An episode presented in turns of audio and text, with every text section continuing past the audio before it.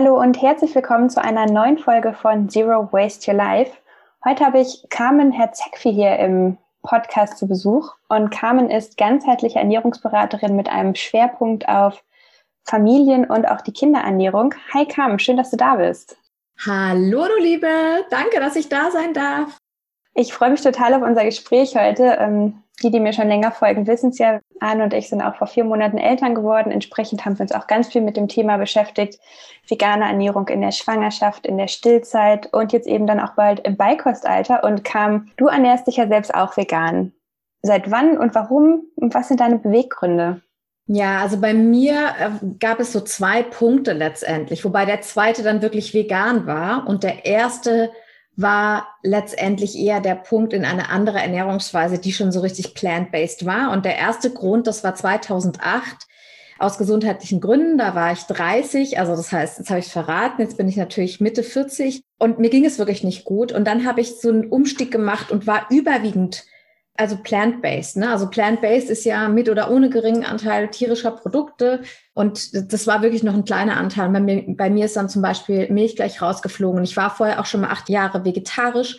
Das heißt, dieser Verzicht auf Fleisch war für mich gar kein Ding, beziehungsweise war ich pesketarisch. Das heißt, Fisch habe ich noch weiter gegessen aus gesundheitlichen Gründen. Und dann aber irgendwie noch mal drei Jahre später noch sehr viel mehr letztendlich gelernt und habe dann in den drei Jahren, also dieser Umstieg dann den Rest wegzulassen, ganz vegan zu sein, das waren schon ethische Gründe. Also beim Thema Gesundheit nochmal, beim Thema Fisch, also da haben wir ja diese Überfischung der Weltmeere, was ein Riesenproblem ist. Wir haben aber natürlich auch die Problematik, dass die Weltmeere voller Plastik sind damit voller Mikroplastik und es landet ja auch in den Tieren. Und insofern ist eben die Frage, wie gesund ist das? Auch wie gesund ist Fisch aus Aquakultur, die dann irgendwie vielleicht mit Antibiotika oder wie auch immer gefüttert werden. Und auch die Aquakulturfische bekommen ja auch ähm, Fischmehl aus Fischen, die auch vorher aus dem Wasser gekommen sind, so aus dem Meer gekommen sind. Und damit trägt es ja genauso letztendlich zur Überfischung der Weltmeere bei. Also wir haben eben nur eine Möglichkeit, entweder aufzuhören, Fisch zu essen oder den Konsum wirklich drastisch drastisch zu senken und wirklich zu gucken, was essen wir da. Ne? Also auch dieses Thema Beifang. Ne? Ich habe jetzt gerade mit meinem Sohn, ach, wir gucken gerade ganz viele äh, Dokus über das Meer, weil er das so spannend findet. Der Kleine ist sechs. Und äh, ja, da bin ich jetzt mal ganz neu eben auch in so in dem Thema wieder nochmal drin. Deshalb ist es gerade ganz aktuell. Also wie gesagt, erst aus gesundheitlichen Gründen, überwiegend plant-based und dann aus ethischen Gründen ganz vegan. Ja, und ich habe dich ja angefragt, weil ich deine Bücher auch schon gelesen habe. Und zwar hast du zwei Bücher geschrieben, die heißen Vegan in anderen Umständen und Vegan für unsere Sprösslinge. Wie kamst du der Idee? Hat es was damit zu tun, dass du eben auch Mama bist oder gab es da vielleicht noch einen anderen Stein des Anstoßes? Ja, Tatsache. Also ich war 2014 plötzlich schwanger, ungeplant, also mit dem zweiten Kind. Das war, also ich wollte immer ein zweites Kind und äh, war, ich war mir mit dem Mann auch einig, dass wir das nochmal irgendwann wollen. Aber es war nicht so unbedingt für den Zeitpunkt geplant. Aber sagen wir mal, es war auch irgendwie kalkuliert. Und dann äh, war ich schwanger und dachte so, ah ja, dann bestelle ich mir mal, gehe ich mal ins Internet, bestelle mir ein Buch zum Thema vegane Schwangerschaft. Und es gab einfach keins in Deutschland. Und die ganzen Empfehlungen in den USA, die sind ja völlig anders. Und auch das umzusetzen, auch selbst wenn man denn gut Englisch kann. Mm, und dann waren da auch keine, also irgendwie keine schönen Rezepte drin, keine Bilder drin. Ich wollte halt so ein richtiges Kochbuch. Und dann habe ich gedacht, Mensch, wir müssen das doch den Frauen einfacher machen. Das ist doch ein Thema. Und ich gehe doch nicht zurück, wenn ich jetzt schon vegan bin, aus Überzeugung, aus ethischer Überzeugung, aus gesundheitlichen Gründen eben überwiegend plant-based. Ich kann halt nicht einfach zurück in so eine andere Ernährung, wo ich weiß, ey, wenn ich Milch trinke, geht's mir halt einfach schlecht. Und ich wollte eh gerade ein Kochbuch machen und hatte da aber so ganz viele Gerichte drin aus Nigeria. Also das war eigentlich so ein nigerianisches Kochbuch, weil der Papa von meinem Kleinen ist halb Nigerianer und ich war auch zu dem Zeitpunkt öfter in Nigeria das ging nicht mehr, ich konnte das nicht mehr essen, weil es war alles scharf. Ich konnte kein Schaf mehr, ich konnte nicht mal mehr Pfeffer, geschweige denn Chili. Ich konnte das alles nicht mehr ertragen. Ich wollte am liebsten nur Sauerkraut essen und das im Sommer, also alles durcheinander. Und dann habe ich halt sehr schnell gesagt, ich mache das auch. Ich will auch, ich mache ein Kochbuch zum Thema vegane Schwangerschaft mit Ratgeber. Und ich will es ganz anders machen. Ich möchte wirklich ein Buch, was vollständiger Ratgeber ist und vollständiges Kochbuch. Weil häufig hast du ja einen Ratgeber, da sind hinten 20 Rezepte drin ohne Bilder, so, ne, so ein bisschen Taschenbuch-Style. Oder du hast ein schönes Kochbuch und hast vorne so 10, 20 Seiten mit ein bisschen Theorie. Das war mir alles zu wenig, ne? Gerade bei so einem Thema Schwangerschaft, da will man das natürlich haben. Und dann habe ich angefangen, Konzept auszuarbeiten, habe andere Autoren gefragt, wie macht man das, wie schreibt man so ein Konzept? Und dann haben wir Verlage gesucht. Ich habe dann irgendwann eine Co-Autorin gefunden, Monate später, die dann auch was zum Thema vegane Schwangerschaft gemacht hatte, die ist Ökotrophologin, die Sarah. Und äh, genau, dann haben wir zusammen, haben wir dann Verlage gesucht und dann irgendwie nach einem Jahr nachdem ich das erste Konzept geschrieben habe, hatten wir dann die Zusage. Das war schon also übel, weil ich habe viele Absagen gekriegt. So, oh, dieses Thema, ne, wollte keiner anfassen. Die Zielgruppe ist ja zu klein und so weiter. Und Caro, meine jetzige Verlegerin vom Vegan Verlag, die hat gesagt, nee, aber dieses Thema ist total wichtig. Also sie denkt halt nicht nur in Geld, sondern sie denkt in, was ist wichtig, was brauchen wir? Und sie war halt gleich mit dabei. Und das Folgebuch war dann halt nur logische Konsequenz, weil ich hatte dann Vorträge auf der Veggie World und dann habe ich die Bücher auch dabei gehabt und dann, dann standen die Mamas vor mir und sagten, ja, ich bin gerade nicht mehr schwanger, ich bräuchte was für Kinder und äh, willst du nicht weitermachen? Und ich habe nach dem ersten Buch gesagt, nie wieder, nie wieder ein Buch. Es ist so viel Arbeit. Ich habe ja so gedacht, als ich angefangen habe, oh, in einem Dreivierteljahr ist es dann so auf dem Markt. Das ist natürlich total blauäugig. Also es gibt schon Bücher, die nach einem Dreivierteljahr auf dem Markt sind, aber das sind Autoren, die wissen, die kennen schon den Verlag, die wissen, was man macht. Das ist nicht so ein umfangreiches Projekt. Die müssen nicht, nicht noch eine Ernährungsberaterausbildung zwischendurch machen, damit sie überhaupt wissen, worüber sie schreiben und sie bekommen kein Kind zwischendurch, ja. Und genau, und dann habe ich aber gedacht, so, Carmen, geh nochmal in dich, weil über drei Jahre hat es gedauert vom ersten Gedanken, bis das Buch da war, also von 2014 bis 2017. Und ich habe ja so viele Fehler gemacht und so viel gelernt innerhalb dieses Prozesses, wie ich so ein Rezept aufschreibe, wie ich schreibe, wie ich mich organisiere, wie ich die Rezepte organisiere. Also das ist ja die Inhalte vom Buch sind ein kleiner Teil von der Arbeit. Und dann habe ich gedacht, aber ich bin ja jetzt, habe ich das einmal gemacht. Das heißt, das nächste Mal bin ich wahrscheinlich doppelt so schnell. Und dann habe ich mir noch mein Herz gefasst, weil ich dachte, das ist ja sonst auch blöd. Und das ist auch so. Ne? Also jetzt äh, hat das zweite Buch kam ja dann zwei Jahre später und ich habe erst ja ein halbes Jahr nur Promo fürs erste Buch gemacht. Also anderthalb Jahre waren dann sozusagen wirklich nur Arbeit am zweiten. Super spannend. Ähm, tatsächlich, wo du gerade sagtest, das Thema ist super wichtig, aber ja, gefühlt so ein bisschen unbekannt, wenn man sich eben nicht in dieser Bubble aufhält.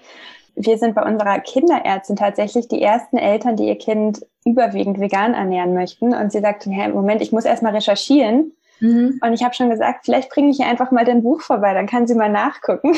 Ja, ja, ja. Also wir haben bei uns gemerkt, die Kinderärztin ist total offen. Ja. Gemerkt, okay, wir sind auch informiert. Und ich glaube, das spielt eine ganz große Rolle, dass wir eben als Eltern auch nicht so hilflos dargestanden haben und gesagt haben, ja, erzähl uns mal was, liebe Kinderärztin, sondern dass ich wirklich sagen konnte, hier, ich habe meine Nährstoffe, die Mineralien, ich habe das ohnehin im Blick. Mhm. Ich möchte nur, dass du bitte auch einen Blick mit drauf hast, ja, einfach weil zwei Paar Augen das besser sehen, weil es ja eben auch um die Gesundheit unseres Kindes geht. Genau. Und das ist genau die richtige Einstellung, weil du sie auch ins Team holst, ne? Und ich sag's, wir machen das und egal, was sie jetzt sagen. Und wenn man schon mit so einer Abwehrhaltung reingeht, dann kriegt man das ganz oft zurück. Aber wenn man eben so reingeht, dann klappt es überwiegend. Das ist keine Garantie. Ne? Es gibt auch wirklich absolute Gegner. Dann, es kann auch wirklich so weit gehen, dass man sagt, man muss wirklich irgendwie einmal den Arzt wechseln, weil man einfach nicht in so eine Teamsituation kommt. Und die braucht man auch, ne? der Arzt ist ja nicht der Halbgott in Weiß. Die wissen natürlich super viel und natürlich ist es ja auch wichtig und auch, dass wir jemanden haben, wo man sagen kann, ich würde gerne mal Bluttests machen, wie siehst du das? Oder es steht eine Impfung an. Ich frage dich mal nach irgendwie nach deiner Meinung. So, also ich bin jetzt tatsächlich mit unserer Kinderärztin per Du. Das hat man natürlich nicht immer, aber das ist auch egal. War ja am Anfang auch nicht so. Aber es ist echt wichtig, dass man da einen guten Partner sozusagen an der Seite hat. Ja, absolut. Aber es kann wirklich mal sein. Jedes Kind kann krank werden und man braucht, und auch die Vegankinder können krank werden. Veganer können krank werden. Und es ist wichtig, dass jemand da neutral drauf guckt. Der zwar, natürlich muss man die Ernährung und ob da irgendein Nährstoff fehlt, immer im Blick haben. Logisch, man kann es nicht ausschließen und sagen, ja, ist ja egal, ihr habt, ihr habt euch ja gekümmert und alles ist gut. Weil jeder kann auch mal irgendeinen Nährstoffmangel haben aufgrund irgendwelcher Problematik. Und man muss immer gucken, lag es an der Ernährung? Ist da was im Stoffwechsel vielleicht nicht fein? Oder hat es damit gar nichts zu tun? Und da braucht man so einen neutralen Blick irgendwie. Ne? Manche haben da vielleicht so eher so diesen Schwächenzoom. Kind ist ja vegan oder überwiegend vegan. Das könnte ja da ein Problem sein. Und da finde ich das halt ganz, ganz wichtig, dass Ärzte da neutral rangehen. Ja, absolut. Was ich besonders spannend finde in deinen Büchern ist vor allem auch die Übersicht so an Nährstoffen, Vitaminen, Mineralien. Wir haben ja gerade schon drüber gesprochen. Wie machst du das denn in deinem Alltag? Kocht ihr nach Plan? Also hakst du wirklich ab, so habe ich das und das und das jetzt auf meiner Ernährungsampel oder Pyramide oder womit auch immer man arbeiten möchte, abgedeckt? Oder macht ihr das eher so Hauptsache intuitiv, Hauptsache abwechslungsreich? Praktikabel. Also wir haben einen Ernährungsplan, aber der ist nicht so ausgetüftelt im Sinne von allen Nährstoffen und dass ich das rechne und dass ich die Rezepte da mir genau ausdenke, sondern wir haben ja in dem zweiten Buch den Ernährungsgüterzug drin. Da gehen wir ja wie in so eine Ernährungspyramide. Man weiß, dass man alle Gruppen irgendwie drin haben muss.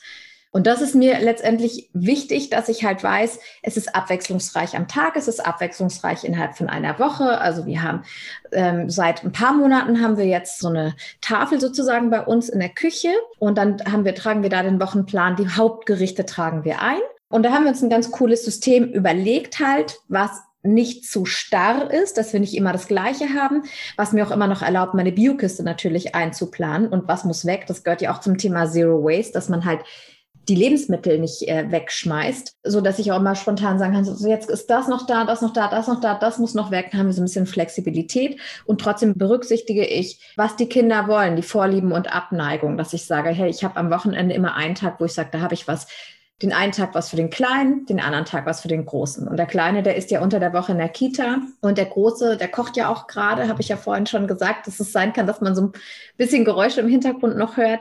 Und der hat jetzt zum Beispiel diese Woche Ferien, in Hamburg sind jetzt Ferien und ähm, der hat gesagt, ja Mama, ich kann doch das machen, das machen. Und da hatte der Lust und dann gab es am Montag Flammkuchen. Na, den hat er dann selber gemacht und ähm, heute macht er jetzt so Minudeln, also asiatisch, ne, mit ein bisschen Frühlingszwiebeln und Karotte und so weiter. Und ich gucke dann halt an den Tagen, dass ich dann vielleicht auch nochmal irgendwas anderes mache mit ein bisschen mehr noch Gemüse oder so drin, falls es da nicht genug da ist. Ja. So machen wir es übrigens auch für alle, die sich das fragen. Ähm, wir sind ja Mitglied bei der solidarischen Landwirtschaft. Das heißt, wir bekommen auch einmal die Woche immer eine Kiste und wir wissen nicht, was drin ist. Halt das, was gerade Saison hat, das, was gerade in der genau. vergangenen Woche gut geerntet werden konnte.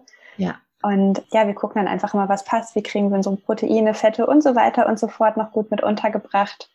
Und man muss, finde ich, auch gar nicht so eine krasse Wissenschaft draus machen. Wenn man einmal so dieses Basiswissen hat, habe ich den Eindruck, dann spielt sich das relativ schnell auch ein. Und dafür sind die Bücher eben super hilfreich.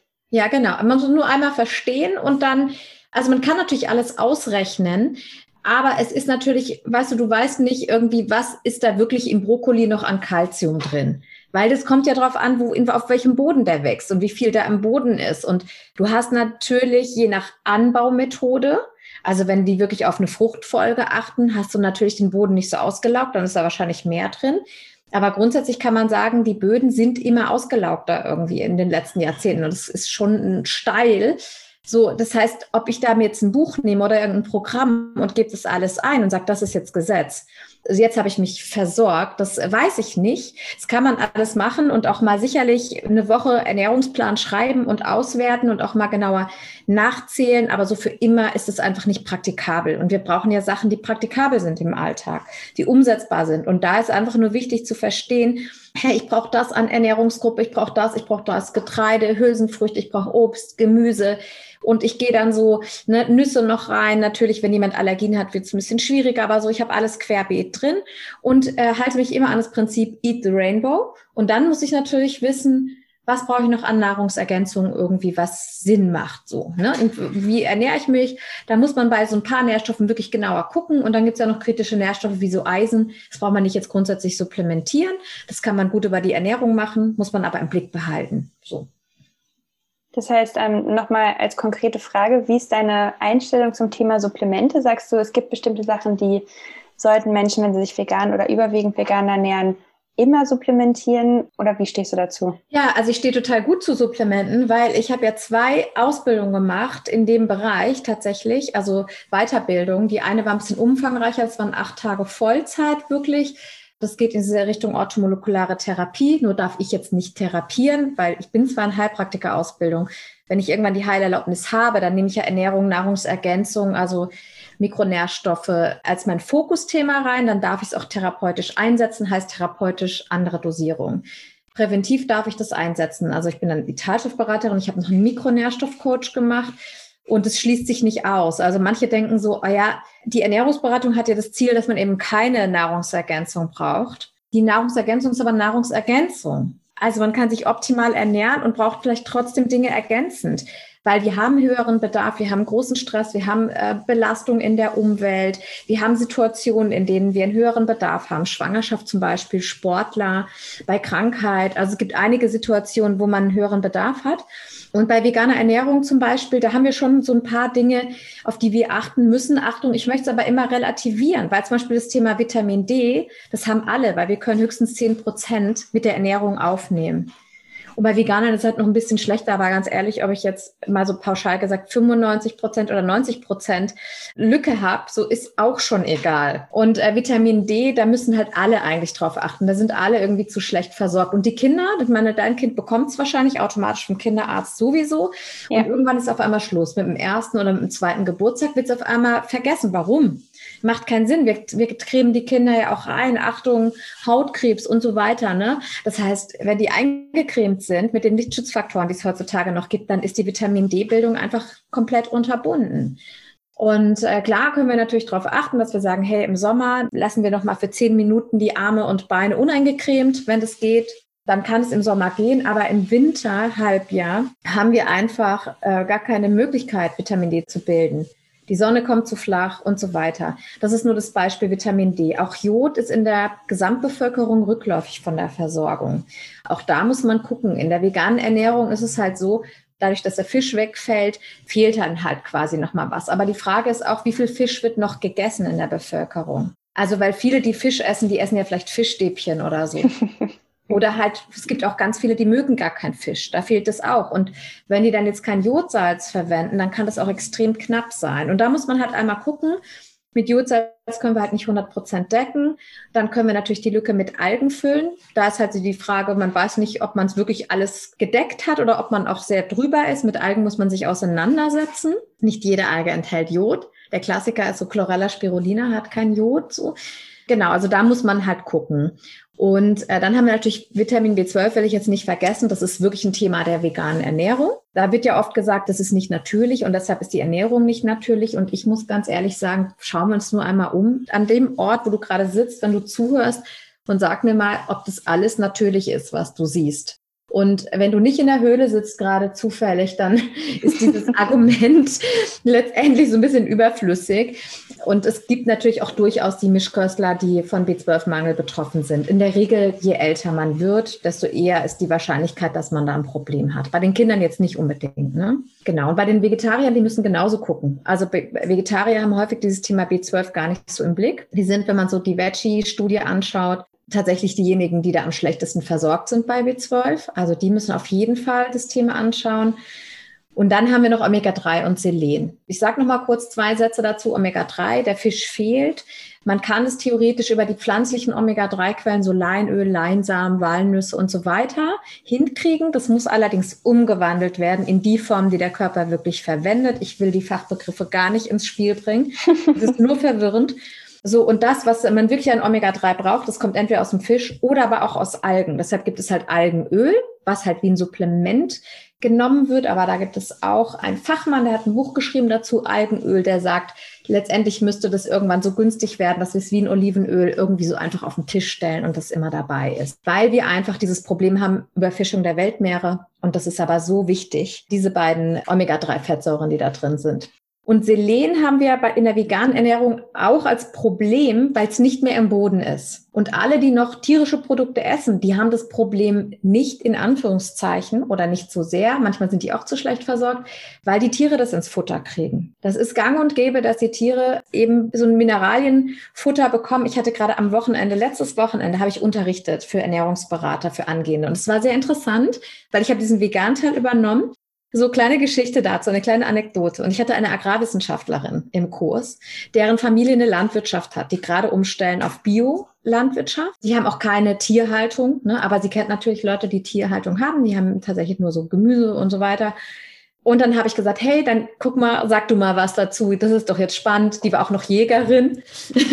sie hatte, glaube ich, ein bisschen Angst vor dem Unterricht, aber sie war dann, also, die, also sie war, die war wirklich cool, war, war wirklich total offen und hat tatsächlich auch gut unterstützt in dem Kurs. Und dann hat sie auch bestätigt, dass eben die Böden so schlecht und ausgelaugt sind, dass das halt so ein Klassiker ist. Und es ist nicht erst seit gestern und das ist auch ein System, was man nicht von heute auf morgen ändert. Und ich hatte dann tatsächlich so ein Bild von so einem abfotografierten äh, Zutatenliste von so einem Mineralienfuttermittel für Rinder.